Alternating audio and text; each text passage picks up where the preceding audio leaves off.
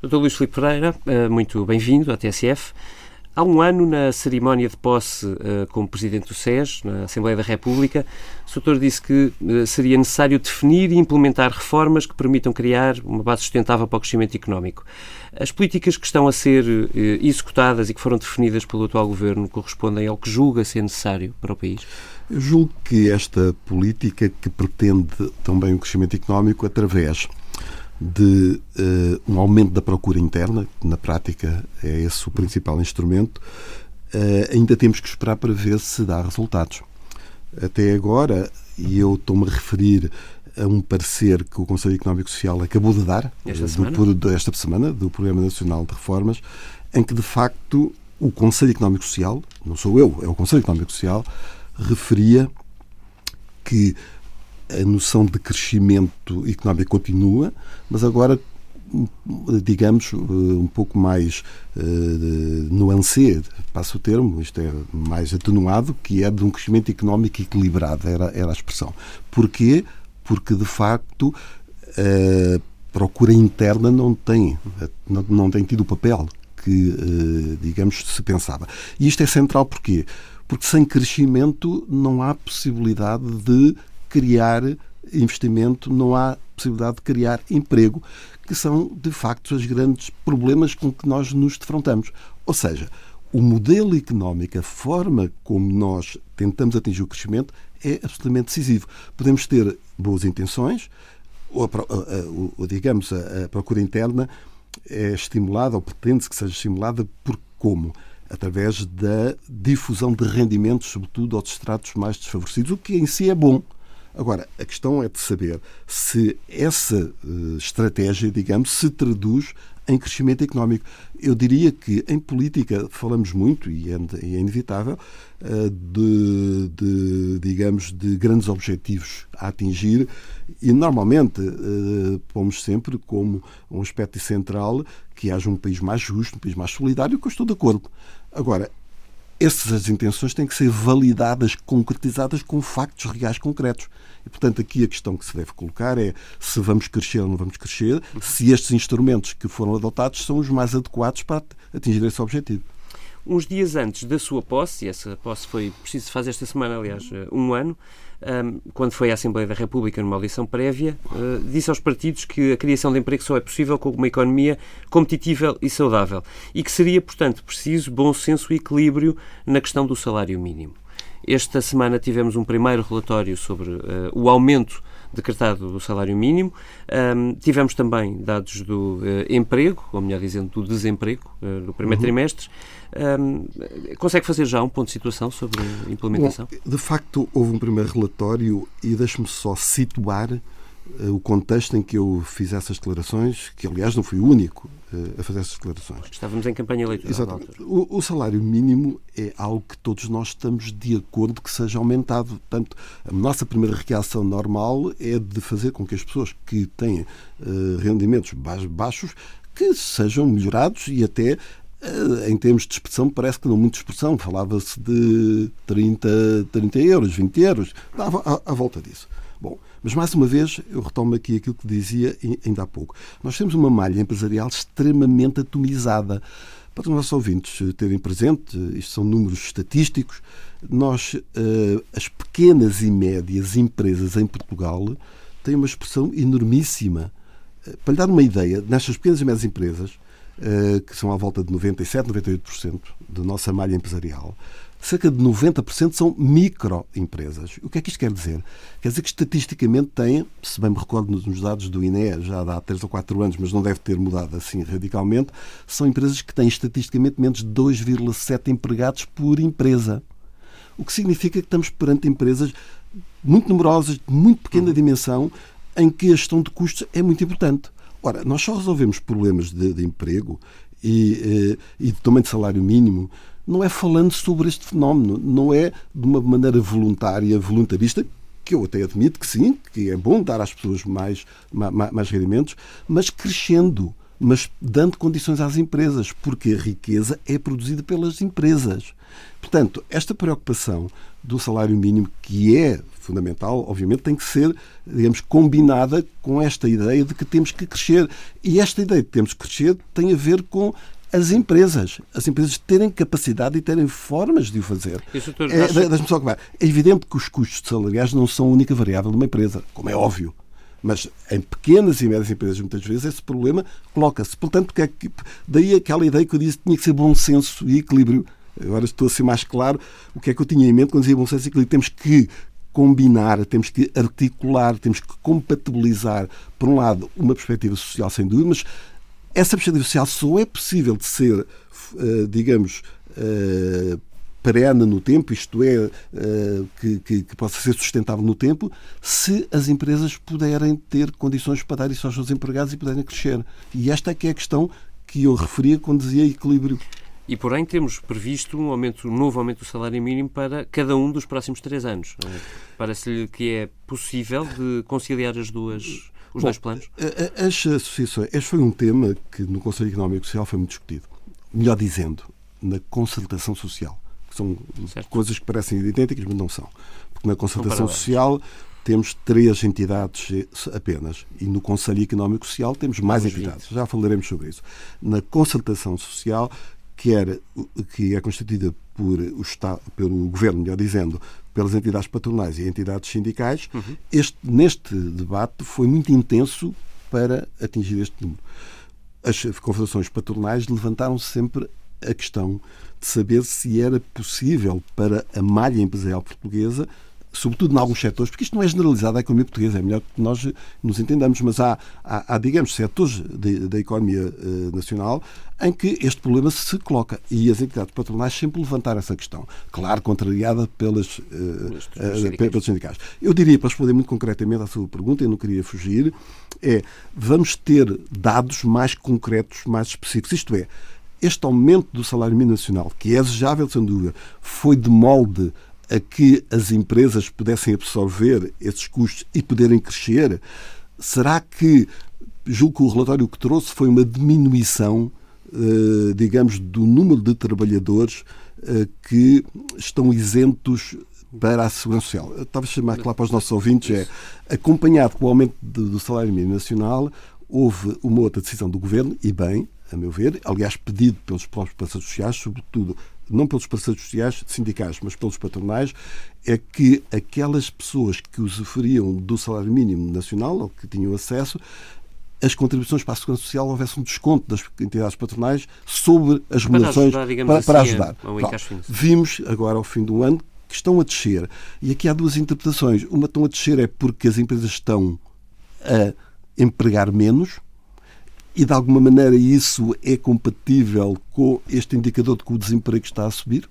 Bom, portanto, eu diria que há necessidade de ver os dados e sobre eles raciocinar de uma maneira objetiva, concreta, porque... Ou seja, o que está a dizer, se me, se me permite que o interrompa, é que não devemos chegar ao fim do ano e voltar a aumentar por decreto, eh, sem olhar para os dados e ver se é possível aumentar. É, é, é, que há necessidade, pelo menos, de olhar para este ano e para o tempo que vai mediar até que nova alteração se produza e, de uma maneira objetiva, eu costumo falar muito em bom senso, enfim, é capaz de não ser um termo muito apropriado na área política. Se o Presidente da República usa mas, mas, daqui às eh, E de ver, porque, ao fim e ao cabo, penso eu que estamos todos interessados em dar melhores condições às pessoas. Ninguém está interessado em manter pessoas com salários baixíssimos a questão que se. E nem é o objetivo da economia portuguesa competir por salários baixos. Disso eu estou completamente de acordo. Mas também não podemos fechar os olhos à realidade e ver que a nossa malha empresarial é esta e que o emprego e o crescimento das remunerações está ligada com a produção de riqueza que vem das empresas. Isso mesmo. Uh, o nível de emprego na economia recuou, de resto, nestes primeiros três meses do ano. Um, em salto, Portugal perdeu 48 mil postos de trabalho. Uh, há mais, enfim, uh, muita gente saiu para a reforma e, portanto, objetivamente são mais 6 mil desempregados do que no trimestre anterior. Um, como é que sente o pulso dos parceiros sociais relativamente ao momento atual do país? Bom, estes assuntos eh, são objeto de discussão na constelação social, como ainda há pouco referi. Aliás, já agora, mesmo hoje, o Governo, eh, digamos, o que me estou a dizer hoje, no segredo, hoje quinta-feira, temos uma reunião da constelação social, onde o Governo, e muito bem, vai colocar o problema da competitividade, que é um dos aspectos que estão subjacentes a esses números que referiu. Dito de outra forma, eu dá muito tempo, e agora sou eu que falo, dá muito tempo que eu venho a referir que um dos aspectos críticos para que nós possamos resolver problemas sociais é de aumentar a nossa competitividade. Eu até costumo dizer um outro aspecto, que eu espero que não choque ninguém. Nós olhamos para a comunicação social todos os dias e, bem, vimos queixas das pessoas que têm eh, pensões baixas, que têm salários baixos, o que é verdade. Bom, eh, não, não estou a contestar. Temos salários muito baixos. Não, não, é, é óbvio. É, é, não há que negar baixo. isso, obviamente. Mas esses aspectos, de alguma maneira, são a consequência de não termos competitividade para darmos melhores condições devido à, à, à população. De outra maneira, temos que aumentar o produto, temos que crescer. Depois tem um outro problema, que é a forma da distribuição. Uma coisa é crescer, digamos, ter crescimento, outra coisa é como distribuir. Mas aí é um outro debate que eu acho que deve ser feito. Mas sem o crescimento não podemos dar condições às, às pessoas. Isto é, eu não estou a fazer uma ligação direta, mas estou a dizer que só podemos dar melhores condições de vida à população portuguesa com maior competitividade. E, portanto, é isso que eu agora queria aqui referir, é que estamos sempre a olhar para as consequências de alguma maneira, nunca para as causas do que está por baixo dessa realidade. E o que está por baixo dessa realidade é como é que nós podemos competir, como é que nós podemos ser mais, mais competitivos, como é que podemos aumentar a produtividade e porquê é que isto é central.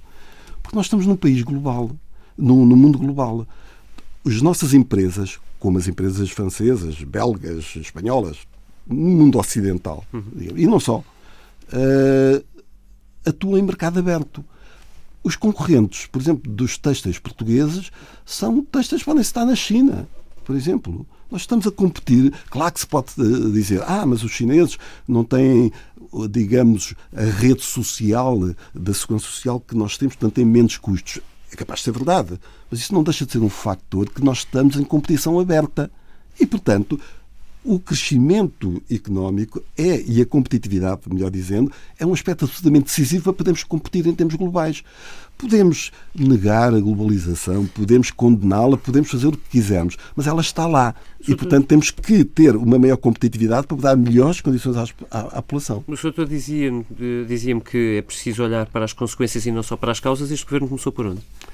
Não, vá ver, este governo, eh, se olharmos para ele do ponto de vista político, eh, digamos na luta política, que também é uma parte da democracia, como é óbvio, eh, acha que há um outro modelo, ou pelo menos uma parte da coligação que está no poder, acha que há um outro modelo que não passa rigorosamente por as medidas que foram tomadas no anterior governo. E daí as chamadas reversões, daí, digamos, e também daí a ideia de distribuir rendimentos através da procura interna para que o crescimento se produza. Já lhe falei em relação a esse aspecto. Eu costumo ser muito pragmático, andei uma parte da minha vida, de 40 e tal anos de trabalho, 30 e tal passeias em, em, empresas. E, portanto, temos de ser pragmáticos e ver se essa é a via, eh, digamos. Agora, há uma coisa que é inelutável é que se uma economia não for competitiva, se não criar confiança nos investidores, não temos criação de emprego nem temos crescimento. Há um fator decisivo que ainda não falámos e que tem a ver com investimento. E é preocupante, de facto, termos níveis tão baixos de investimento como hoje temos. E, portanto, temos que nos interrogar o que é que podemos fazer para atrair não só capital estrangeiro, que é muito importante, grande parte dos saltos tecnológicos em alguns setores económicos de, do, do, do, nosso país vieram por tecnologia do estrangeiro, de investimento direto estrangeiro. Portanto, temos que atrair capitais estrangeiros e temos que, ao mesmo tempo, eh, digamos, atrair investidores portugueses. Ora, ninguém investe, mesmo qualquer pessoa, ninguém investe, se não tiver um horizonte em que tenha confiança que os seus investimentos podem dar frutos. E é esse um dos problemas críticos hoje eu já tenho referido isso. O facto de, por exemplo, é apenas um aspecto, mas é, é um dos aspectos. O facto de se ter alterado a trajetória que tínhamos vindo a ter quanto à fiscalidade das empresas, por exemplo, redução do IRC, redução do, do, do, do, IRC obviamente que veio levantar questões, quer lá fora, quer cá dentro. Dir-me-ão, ah, mas há outros fatores. Claro que há outros fatores, mas temos que criar uma economia, temos que criar um contexto, melhor dizendo, que dê confiança aos investidores. E dentro de que, de que enquadramento? Do enquadramento europeu. A Europa, hoje vejo muito pôr em causa, eh, digamos, a Europa. É bom, é evidente que as gerações mais novas uh, podem não ter, uh, digamos, tão clara esta percepção. Mas, independente de terem ou não, é preciso dizer que o Portugal que somos hoje o devemos termos aderido à Europa. Para mim, neste momento, sair da Europa é, de facto, uma catástrofe, uma catástrofe para a generalidade da população. E, portanto, na minha opinião, o modelo europeu é um modelo que nós devemos, eh, digamos, ter presente quando tomamos medidas de política económica. E o que é que isto significa? O modelo europeu, aquele que eu defendo, pelo menos, é um modelo em que temos uma economia de mercado com Estado social. Mas uma economia em que a iniciativa privada tem um papel fundamental, enquadrada, regulada, obviamente, pelo Estado. Eu não sou partidário de desaparecimento do Estado, mas não é o Estado que cria riqueza. Quem cria riqueza são as empresas. Bom, portanto, o, o modelo que nós temos que ter presente, e porquê é que eu digo que temos que ter presente? Não é por fetiche, nem por, eh, digamos, por uma inclinação qualquer irracional porque é esse modelo que ao longo dos 40, 50 anos, 60 anos para, para trás, se comprovou que, em média, deu melhores condições de vida às populações. Claro que não resolveram todos os conflitos. Não há sociedade nenhuma, eh, digamos, automatizada em que toda a gente esteja em iguais circunstâncias. Isso não existe, porque são sociedades humanas. Mas, em média, aquelas que mais provaram de dar melhores condições de vida para grande parte da população são aquelas que têm um modelo que nós chamamos europeu, ocidental. E daí que este debate da Europa me preocupa bastante. É um debate central. Porque, ao fim e ao cabo. E como é que vê o PS nesse debate? Lá, lá a ver, eh, deixa-me dizer isto. Eh, eh, no fundo, é, é, mais do que um aspecto económico, é mais uma espécie de concepção de, de sociedade. Porque o que é que nós temos? Temos eh, partidos, e atenção, é legítimo que tenham esta posição, porque são sufragados por votos populares, como é óbvio, mas há partidos que não querem a Europa, não querem o euro, querem uma economia bastante estatizada, pelo menos dos principais setores eh, estatizados. Eh, no fundo, é, querem algo que, se olharmos para trás, para os 40 anos para trás, em que a maioria da população votou sempre ao contrário disto. Se olharmos para os. Os programas políticos dos dois principais partidos portugueses, eh, enfim, pelo menos esses, esses dois, o que é que vimos? A população quer a Europa, quer o euro, quer uma economia de mercado, portanto, de iniciativa eh, uhum. privada. Mas por isso é que eu lhe perguntava. Uh, como é que vê o PS nisso, porque nós sabemos a posição do PCP e do Bloco de Esquerda, uh, enfim, ela é particularmente clara. Uh, a do PSD mantém-se no ponto onde estava, mas quem efetivamente está no governo hoje é António Costa e o Partido Ilegítimo, pronto, porque ao fim e ao cabo está sufragado pelos votos populares expressos na Assembleia da República, isso ninguém tenha dúvidas. Agora, é evidente que esta possibilidade de conciliar duas visões diferentes do mundo, ao hum. fim e ao cabo. São duas visões diferentes do mundo, porque uma é uma visão em que é o papel eh, estatal que tem a supremacia em várias partes da economia. A única coisa que eu lhe posso dizer aí é que eh, a compatibilização disto para o futuro, o futuro vai dizer se é possível essa compatibilização, seria um caso único, porque até agora o que nós vimos é que este modelo em que a economia é mais de tipo estatal, em que, digamos, eh, eh, não é bem uma economia de iniciativa privada ou é uma economia eh, em que a iniciativa está mais no setor público, os, os, os resultados históricos não foram, pelo menos comparáveis, não são aqueles que podemos nos lembrar, além do aspecto histórico que é de 70 anos da União Soviética que colapsou por ela, e agora temos alguns casos, como a Venezuela, em que vimos, de facto, eh, dramas enormíssimos eh, e um modelo que não funciona para a população. Eu estou a falar para a generalidade da população. Já que estamos a falar desta relação entre esta maioria, PS por um lado, e os outros dois partidos à esquerda eh, por outro, ehm, colocar isto até no ponto de vista da concertação social. temas como uh, a negociação coletiva, uh, como a precariedade, uh, estão a ser discutidos em concertação social e, em paralelo, o Governo tem grupos de trabalho com o Bloco de Esquerda, por exemplo, e também trabalho de grupo, como chama António Costa, com o PCP, para discutir exatamente os mesmos temas e já com pretensão de terem alguns resultados no próximo Orçamento de Estado. Um, estas, eh, estes dois planos negociais que correm ao mesmo tempo, de alguma maneira, fragilizam a concertação social? É um assunto que, desde logo, logo do início, foi levantado até por alguns parceiros sociais. Estou-me a lembrar, por exemplo, da Confederação Patronal da, da, da CIP. E deixe-me dizer qual é a minha opinião sobre isso de uma maneira muito clara.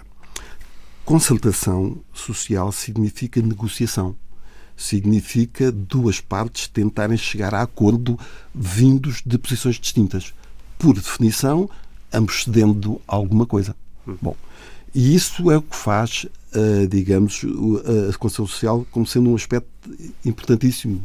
Porque, ao fim e ao cabo, como há interesses, como é óbvio, não vamos negá-lo, interesses diferentes entre empregadores e empregados, como é óbvio, tentar chegar a um acordo consertando interesses é um aspecto fundamental.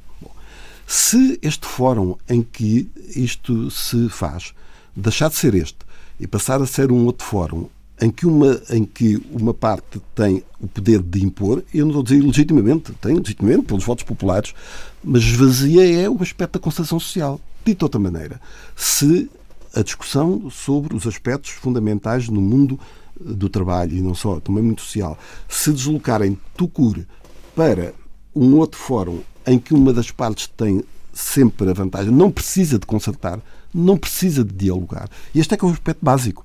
Não está em causa a legitimidade do Parlamento, porque com certeza dentro da legitimidade. A palavra consertar é que deixa de ser aplicável, porque uma das partes pode impor. Uhum. E aí se empobrece, de facto, e tem menos resultados, na minha opinião, para a democracia. Como hum, eh, presidente do SES como participante na concertação social, sentiu que a balança de influência desequilibrou com o novo governo? Não, eu, eu até acho que este governo, pelo menos estatisticamente, eh, tanto em, em número, eh, tem, eh, comparativamente ao, ao, anterior, tem sido muito mais, muito mais participativo na, na, na, na, na concertação social. De outra maneira, se olharmos para o número de reuniões da concertação social uhum. efetuadas pelo governo anterior, foram em muito menor número do que este. Portanto, este está a dar muito maior importância, se atendemos ao aspecto quantitativo, muito mais importância do que o anterior. Nesse aspecto, até acho que a mudança é salutar no sentido de termos uh, mais discussão, mais pontos. O próprio Primeiro-Ministro uh, foi à Constituição Social, logo no primeiro, logo no início do governo, e deu conta aos parceiros sociais de uma agenda que agora está a ser feita, e bem, na minha opinião. Dito de outra maneira, este governo tem apontado para a segurança social como um fórum importante, o que é um bocadinho contraditório se depois esses aspectos acabam de não ser decididos ali e serem decididos sem ser com consultação. Não estou a dizer que isso vai acontecer. Não seria, não seria pelo menos, eh, consistente vamos eh, nesse ponto vamos ter que ver esperar para ver exatamente como é que funciona. Um uh, dos seus uh, das suas bandeiras uma das suas bandeiras como presidente do SES uh, mais recentes foi ter chamado uma universidade ao caso o ISCTE para estudar um tema que é um tema muito sensível como sabe do ponto de vista político em Portugal que é o da sustentabilidade financiamento da nossa segurança social. Eu queria lhe perguntar porquê que levantou o tema, sabendo que ele é tão divisível entre esquerda e direita nesta fase, e já agora também uh, na própria concertação social da mesma maneira, ehm, e se acredita que essa devia ser uma das prioridades do país, ou seja, do governo? Deixe-me responder-lhe a dois níveis. Por um lado, ao nível do que é o Conselho Económico Social e do que é a concertação social. Uh, grande parte da opinião pública, se não a sua esmagadora maioria, não faz esta distinção, porque o que aparece na comunicação social é as reuniões da concertação social, que é estritamente tripartida. Uhum. Governo, confederações patronais, confederações sindicais. E bem, é um aspecto decisivo, como já temos falado sobre isto. Mas o Conselho Económico Social é um aspecto bastante mais vasto. O Conselho Económico Social tem cerca de 20 instituições representativas, no fundo, é a sociedade civil. Uh, uh, instituições representativas dos parceiros sociais, sem dúvida, mas também dos consumidores, das mulheres, das universidades, das instituições particulares de solidariedade social, das regiões autónomas, e não estou a esgotar todas, da, da defesa do ambiente. Temos, na prática, a sociedade civil representada no Conselho Económico Social. Bom, a este Conselho Económico Social compete levantar as questões que são importantes para o país. Eu não necessariamente isto, não digo isto sem qualquer intuito de, enfim, de beligerância ou coisa de estilo, mas o Conselho Económico e Social tem que ser um órgão para levantar as questões que são fundamentais para o país. Não tem que ter obediências partidárias de nenhuma espécie. Ou seja, dado que temos o Conselho Económico e Social como representante da sociedade civil, achei que era importante que essa sociedade civil se pudesse organizar e fosse o veículo de colocar na opinião pública um tema. Ora, o tema, um dos temas fundamentais, há outros, como é óbvio, é o da segurança social, independentemente de, partidariamente, os partidos políticos se posicionarem de maneira distinta. O Conselho Económico e Social não tem que seguir as políticas partidárias, pelo menos na minha opinião. Tem que ter uma, uma postura de independência e, de colocar, e, e, e, que devia colocar na opinião pública, na opinião pública, os aspectos que são fundamentais. Atenção de discussão, porque depois quem decide são os partidos políticos, como é óbvio.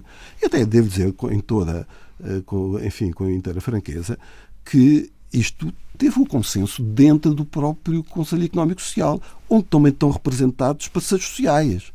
Portanto, digamos que isto não foi uma iniciativa, foi uma ideia minha, sem dúvida, mas que foi avalizada por o próprio Conselho Económico e Social nos seus órgãos. Há um órgão que se chama Conselho Coordenador, onde estão representados várias entidades que estiveram de acordo com esta iniciativa. O facto de ser, eh, digamos, mais prioritária ou menos prioritária a discussão hoje desse tema para um partido ou para outro partido, eu penso que não deve ser levado em linha de conta. Acho que o Conselho Económico e Social tem aqui um papel importante e, portanto, deixe-me só acabar. Esta é a justificação. Depois, a maneira de fazer isto é que eu também acho que é muito, muito importante. Até agora, quando se fala nestas discussões deste tipo de, de, de, de problemas, quer queiramos, quer não, partidariza-se muito a discussão. Uh, entra na luta ideológica, entra na luta política. Claro que é inevitável. E perspectivas não, ideológicas não, completamente diversas. Não, não, claro, mas é inevitável. Estamos numa sociedade democrática que há pessoas de maneira diferente a pensar, e ainda bem que assim é. Os partidos únicos, seja de esquerda ou de direita, nunca deram um bom resultado. Vejam os, os exemplos históricos. Bom, Portanto, o que é que eu pensei? Que seria interessante ter uma universidade para nos auxiliar à discussão deste tema. E como é que vamos fazer isto? Vamos fazer três conferências, a primeira já no próximo mês. Há uma equipa universitária que está a preparar um documento. Separamos ou desdobramos o tema da segurança social em três grandes áreas. Podemos fazer o desdobramento, mas três grandes áreas. A primeira tem a ver com a sustentabilidade, outra tem a ver com o financiamento e outra tem a ver com que modelo a seguir. Então são três aspectos diferentes. Tem a ver mais, mas estes uhum. são, a nossa vez, mais importantes.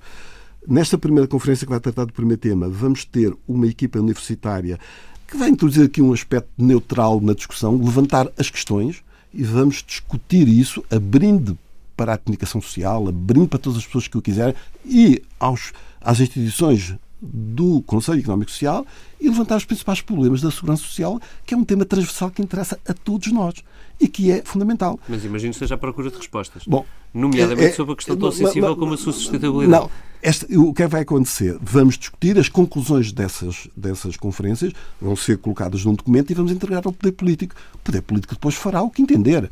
Tem que, é uma contribuição da sociedade civil para a discussão de um problema fundamental.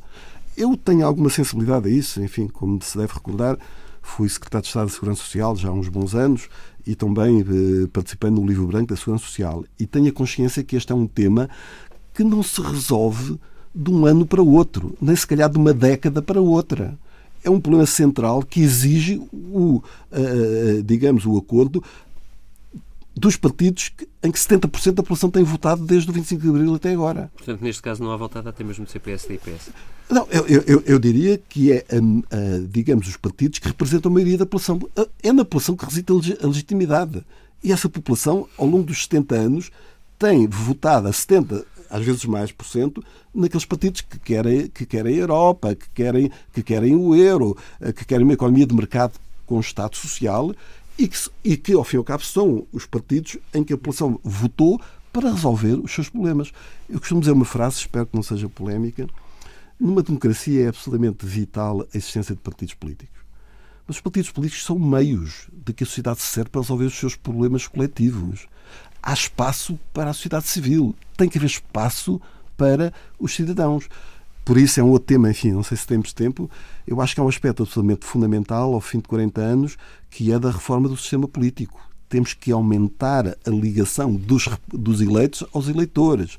Isto é, temos que fazer com que as pessoas que decidem não sejam apenas aprisionadas numa lógica meramente partidária, e atenção, os partidos são absolutamente essenciais, mas aumentar, digamos, a relação, a, a responsabilização dos deputados pelos círculos em que são eleitos.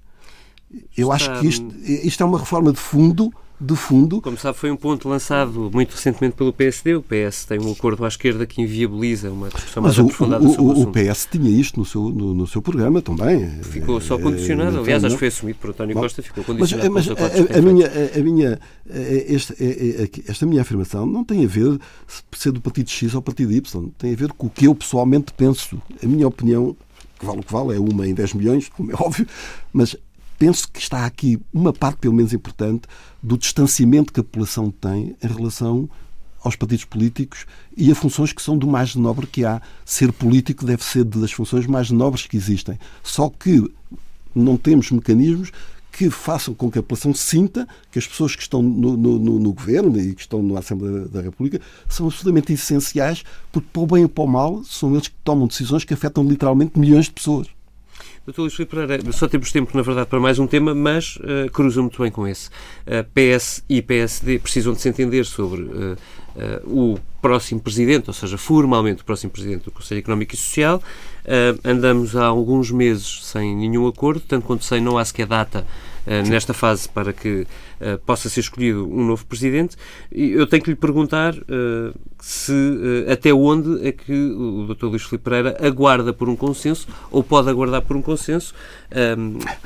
Isso é um tema que por vezes me têm colocado e eu vou dizer-lhe aquilo que é a minha, é a minha posição. Eu, quando aceitei uh, ser Presidente do Conselho Económico Social, disse-o com muita clareza, aliás, em termos públicos, de que o aceitaria até ao termo do mandato, porque eu vim substituir o, o titular o anterior. Peneda, Bom, que saiu para Exato. Uh, o mandato do Conselho Económico Social, do Presidente, coincide com a legislatura. Portanto, a legislatura acabou, há uma nova legislatura. Esta é uma função em que exige a aprovação na Assembleia da República dos deputados por dois terços voto secreto, o que torna não é única, mas há poucas mais. Há o Provedor da Justiça, há este, Presidente do Conselho Económico e Social, uh, há os juízes do Supremo Tribunal, do, do Tribunal Constitucional, melhor dizendo. Portanto, são as chamadas funções constitucionais que estão previstas na Constituição, não são funções partidárias, portanto, não são nomeadas uh, pelo, pelo, pelos partidos. Portanto, aqui não há volta a dar, só há dois partidos que têm que se entender porque são os únicos que podem constituir dois terços por voto secreto na votação da Assembleia da, da, da República. Eu, eu, compreendo que o, a situação política atual é complexa, até porque estamos a viver um, um, uma, uma nova experiência única uh, até agora, e uh, este entendimento entre os dois principais partidos pode ser agora mais difícil do que era anteriormente. Aliás, havia penso que em termos públicos é conhecido, tem uma certa acordo, vamos chamar-lhe de quase a cor de cavalheiros, digamos assim, repartição em que eh, para estas funções quem propunha era um partido e para a outra, acordava com o outro, quem propunha para a outra era o outro partido. E isto agora está a ser reerguido, está a ser reconstruído. Penso que nem é bem neste momento, ou apenas, que eh, a discussão sobre nomes, mas de reconstrução deste entendimento que de facto deixou de existir. A minha posição é clara. Os, os dois partidos, eh, portanto, têm que se entender se for o meu nome, eh, se for o meu nome, eu eh, na altura decidirei. Portanto, eu tenho, eh, digamos, uma vida, digamos, que quero continuar a tê-la. Eu este, este lugar faço com muito gosto, faço de uma maneira completamente desinteressada, sem qualquer espécie de remuneração de qualquer tipo, e não é isso está em causa, acho muito bem, foi isso que eu, que eu, que eu aceitei, mas tenho, digamos, a possibilidade de ter outros interesses e se for possível conciliar, sim. Se não for possível, logo verei. Mas, portanto, responder à sua pergunta é Uh, se os partidos políticos entenderem em relação ao meu nome, eu na altura decidirei. A questão para já é só o tempo da decisão, Exato. para além de tudo. Não, há, há uma coisa que eu quero deixar bem clara até a uma eventual substituição minha, se for esse o caso, ou a minha continuidade, tanto faz, o que seja, eu continuarei a exercer esta função com o mesmo entusiasmo, com a mesma energia, com, o mesmo, com, com, com, com a mesma uh, forma Portanto, de estar que tenho hoje. Não, se coloca o que aconteceu, no seu caso, com o uh, antigo Provedor de Justiça, que ao fim de um tempo acabou por sair por seu próprio pé, dizendo aos partidos que não tinham Provedor de Justiça. Claro, claro. Ah, se eu um dia tomasse uma decisão definitiva a dizer não, eu não quero continuar, eu serei o primeiro a dizer não, mas mesmo nesse caso, eu continuo até ao último dia a ter este tipo de atitude de estar a full time num, num, num trabalho que eu, que, eu, que eu penso que temos que exercer até o último dia.